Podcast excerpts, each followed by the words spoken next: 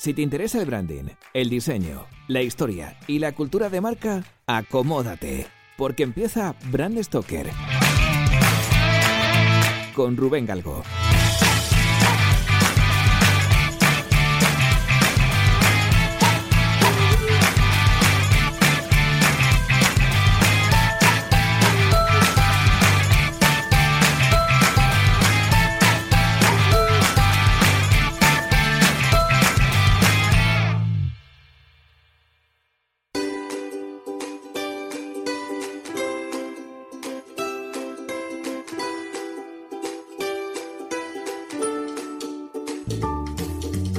Nos encontramos ante todo un gigante de los accesorios para el afeitado, el cuidado personal y los productos para el hogar, que curiosamente pertenece a otro gigante, Procter Gamble.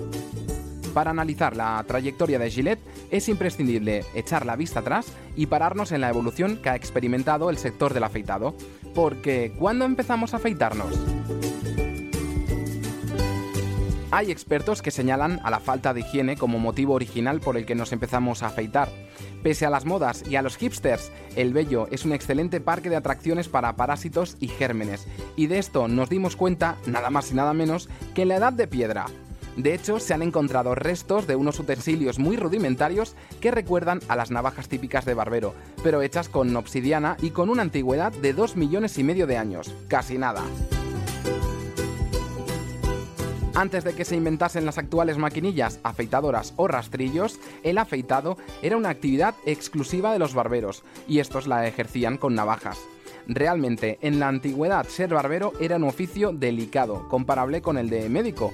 Pensad que si alguien tenía un dolor de muelas, iba a ver al barbero para que se la sacase, e incluso si tenía fiebre o dolores, él podía practicarte una sangría. Esto se dio sobre todo a partir del concilio de Tours en el año 1162, cuando se le prohibió al clero realizar estas prácticas tan extendidas y a la vez perjudiciales para la salud. Poco a poco el afeitado se fue convirtiendo en un hábito no solo higiénico sino social y era cuestión de tiempo que surgiera una industria que democratizara el afeitado. Lo sacase de las barberías y lo llevase hasta nuestros lavabos. Esa revolución se llevó a cabo en 1875 gracias a una invención de los Canfe, unos hermanos afincados en Nueva York. Hasta ese momento el afeitarse había sido un arte delicado. Las cuchillas tenían doble filo y digamos que los accidentes dentro y fuera de las barberías eran bastante habituales, ya que se requiere una gran destreza con la navaja. Por otro lado, las cuchillas necesitaban un mantenimiento constante, mediante el afilado contra una correa de cuero, con lo cual si no estaban bien afiladas te podías desollar la piel. Ante esta situación, el mayor de los hermanos Canfe, Frederick, ideó una maquinilla que contenía una hoja de un solo filo dentro de su estructura de seguridad. El sistema era totalmente innovador. Era una afeitadora desmontable con un mango en forma de T, lo que facilitaba el afeitado y lo hacía mucho menos arriesgado. El modelo Star de Camp Brothers, que era como se llamaba, fue el primero en fabricarse en Estados Unidos y el éxito fue brutal. Gracias a su diseño e innovación, logró varios premios nacionales e internacionales. De hecho, la historia de Camp Brothers y sus socios daría para otro podcast bien largo. Pero ahora centrémonos en un vendedor de Wisconsin que trabajaba para una empresa de packaging llamada Crown Cork and Seal Company. Quien Camp Gillette se pasaba el día viajando en tren y estaba cansado de tener que afeitarse con el traqueteo de aquellos trenes de carbón y jugarse literalmente la vida. En su empresa se dedicaban a fabricar latas, envases de metal y cierres metálicos para todo tipo de productos, sobre todo de alimentación. Y un día vio un tapón nuevo para botellas que consistía en un sello de corcho que se tiraba después de abrir la botella. Era una especie de prototipo de chapa de corona, algo muy parecido a lo que te explicamos en el podcast sobre la marca Mau. Inmediatamente a Gillette se le encendió la bombilla y se puso a trabajar en el diseño de una maquinilla de afeitar, mejorando la fabricada por Kampf Brothers, pero con el concepto de usar y tirar. El modelo de negocio se basaría en algo tan sencillo como vender las maquinillas de afeitar y las cuchillas por separado. ¿Y cómo lo iba a conseguir? Pues muy fácil, reduciendo los costes de producción de las cuchillas. Esto ya era más complejo y realmente fue un trabajo de ingeniería que derivó en la fabricación de hojas de acero muy delgadas. Corría el año 1900 y nuestro protagonista seguía siendo un comercial, pero con una gran idea. Y como no tenía conocimientos técnicos, se tuvo que rodear de profesionales para llevar a buen puerto su empresa. Por eso contó con Jacob Helborn para gestionar la parte industrial con su amigo Edward J. Stewart para las finanzas y con el inversor John Joyce que aportó buena parte del capital inicial. Un personaje esencial de este equipo humano fue Steven Porter, el maquinista que elaboró la primera máquina desechable, siguiendo los diseños de Gillette.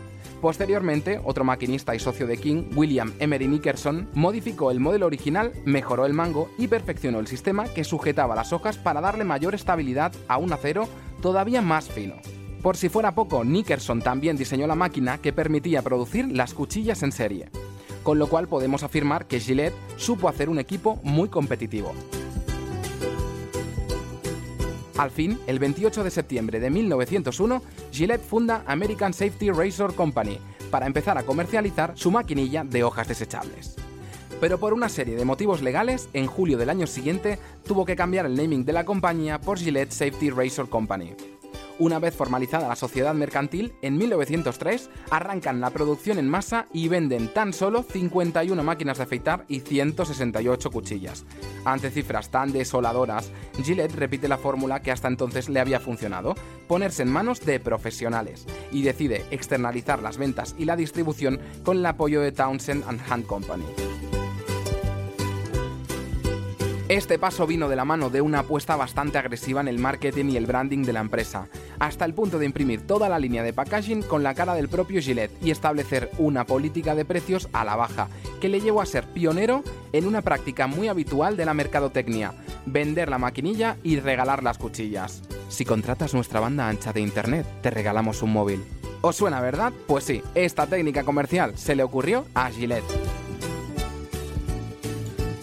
La cuestión es que solo hubo que esperar al año siguiente para ver cómo las ventas se disparaban con 90.884 máquinas de afeitar vendidas y 123.648 cuchillas, ni una más ni una menos. Se empezaron a comercializar en todos Estados Unidos, Canadá, Francia e Inglaterra, y en 1915 las ventas de cuchillas excedían los 70 millones de unidades, cifras que no cesaron de aumentar hasta la Primera Guerra Mundial.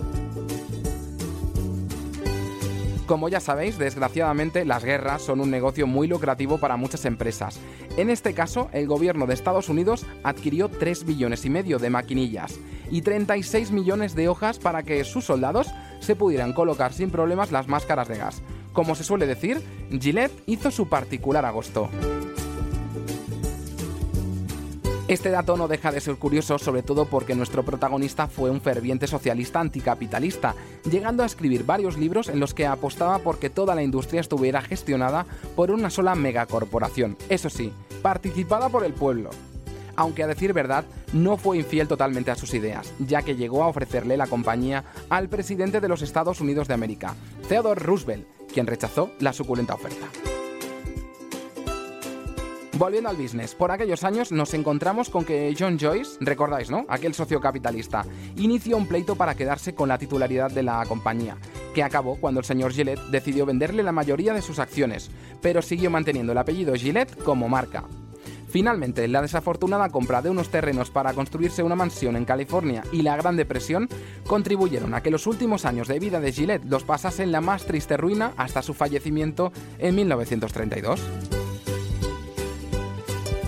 La vida de la empresa continuó. En la década de 1920 expiraba la patente de los diseños de Gillette y esto abrió la puerta a la necesidad de investigar y diseñar modelos mejores. Además, la competencia era cada vez mayor. Varias empresas americanas del sector se unieron para hacer frente a la supremacía de Gillette, incluida Kampf Brothers. Aunque para conocer el rival que le puso las cosas realmente difíciles, y se las sigue poniendo, hay que cruzar el Atlántico e ir a la Gran Bretaña. En 1965, una empresa llamada Wilkinson Short empezó a vender cuchillas de acero inoxidable. Este hito revolucionó el mercado porque al no oxidarse las hojas duraban más y por lo tanto había menos rotación. Hay que recordar que Gillette hasta entonces fabricaba hojas de acero de carbono y rápidamente cambió el paso y modificó su producción. La industria seguía evolucionando y el gran beneficiario siempre fue el consumidor. En la década de 1970 los avances estaban relacionados con la manipulación de las hojas para ponerlas en la máquina. Al fin y al cabo era un filo muy fino y era fácil dañarse. Entonces, de nuevo, Wilkinson les adelanta por la derecha e inventa una afeitadora que inserta una sola hoja de acero inoxidable en un cartucho de plástico desechable. Por si no fuera suficiente, al poco tiempo otra empresa que seguro que también os suena entra en liza con un producto similar, Vic. Como os podéis imaginar, en Gillette saltaron todas las alarmas y se pusieron a trabajar sin descanso. La capacidad de reacción en este momento fue encomiable. Gillette sacó su maquinilla Good News antes de que Vic lanzase al mercado su producto, un éxito total. Posteriormente, a 1976, Gillette recupera el trono de la innovación insertando una tira de aloe vera en el cabezal, para así aliviar la irritación de las pieles más sensibles tras cada pasada. De esta forma nació la Good News Plus. Pero la batalla solo acababa de empezar. Otra vez Wilkinson irrumpe en el sector con una cuchilla doble que rasuraba el pelo con más precisión. Esto sucedía prácticamente a la vez que Gillette lanzaba una máquina muy similar, la Track 2. De nuevo, Gillette respondió con el sistema Atra Contour, el primer cartucho de afeitado de doble hoja con cabezal pivotante. Tecnología punta. Y ya en 1998 presenta su famosa Match 3 con tres hojas. Pero Wilkinson no se quedó corto y sorprendió con cuatro, que ya os imagináis cuántas hojas de acero inoxidable tenía, ¿no? Más recientemente, Gillette ha producido modelos con motor como Match 3 Power, Match 3 Power Nitro, Fusion Power o Fusion Power Phantom, aunque la batalla sigue abierta. Son infinidad de sistemas los que se han creado para mejorar el acabado del afeitado y evitar la irritación de la piel o adaptar el rastrillo a la forma de la cara. Esto ha obligado a la compañía a elaborar cremas hidratantes y complementos cada vez más cercanos al mundo de la cosmética, como desodorantes, aftershaves y perfumes. Al igual que en 1900, en la actualidad la publicidad es capital para el negocio mundial de Gillette. Y desde que se incorporó a Procter Gamble, la firma está apostando por prescriptores del mundo del deporte como Roger Federer o Leo Messi, aunque en el único sitio en el que Gillette no vende tanto como le gustaría es en Japón. Curiosamente, el 70% de las ventas del país nipón se las lleva un viejo conocido, Wilkinson. La culpa de esto hay que buscarla en los anuncios que Gillette hizo en Japón tras la Segunda Guerra Mundial. Durante años mostraron hombres occidentales anunciando sus productos mientras que Wilkinson usaba en los suyos a luchadores japoneses. Sin duda, la historia de Gillette es muy, pero que muy entretenida. Es un ejemplo muy ilustrativo de lo que supone ser un líder indiscutible, perder ese liderazgo y reinventarse para recuperar la confianza de los consumidores. No obstante, la evolución de la firma en la actualidad está pasando por acuerdos con marcas como Brown, Duracell y Oral-B, debido a que están sacando productos conjuntamente para ampliar la oferta. Antes de dar por finalizado este podcast, queremos dejaros un dato que leímos hace muy poco en un periódico y que seguro que os va a animar a utilizar cualquiera de los productos de Gillette. Una barba tiene tantas bacterias como una taza de váter. Un estudio revela que el vello facial masculino acumula gran cantidad de gérmenes, incluidas partículas fecales.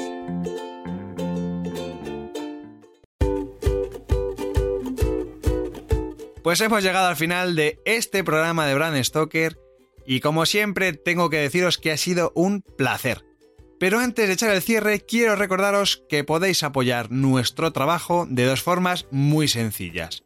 La primera es realizando vuestras compras en Amazon a través del enlace de afiliados que tenemos en nuestra página web. Y la segunda es haciendo mecenas de Brand Stoker en iVoox.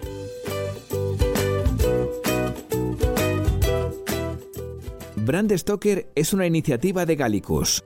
Gallicus es el estudio especializado en creación y gestión de marcas que dirige Rubén Galgo. Si lideras una empresa o eres la persona responsable de crear o actualizar la marca de tu compañía, no dudes en ponerte en contacto con nosotros. Búscanos en nuestra web gallicus.com.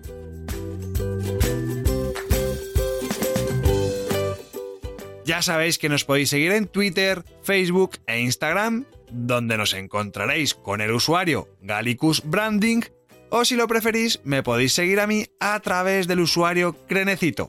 Por supuesto, no olvidéis comentar este programa, darle a me gusta y compartirlo en vuestras redes sociales. Y si os habéis quedado con ganas de más, podéis escuchar más programas de Brand Stoker en iVoox y sobre todo en brandstoker.com.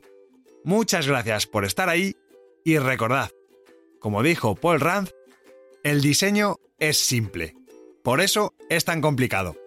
Hasta el próximo programa. ¡Chao!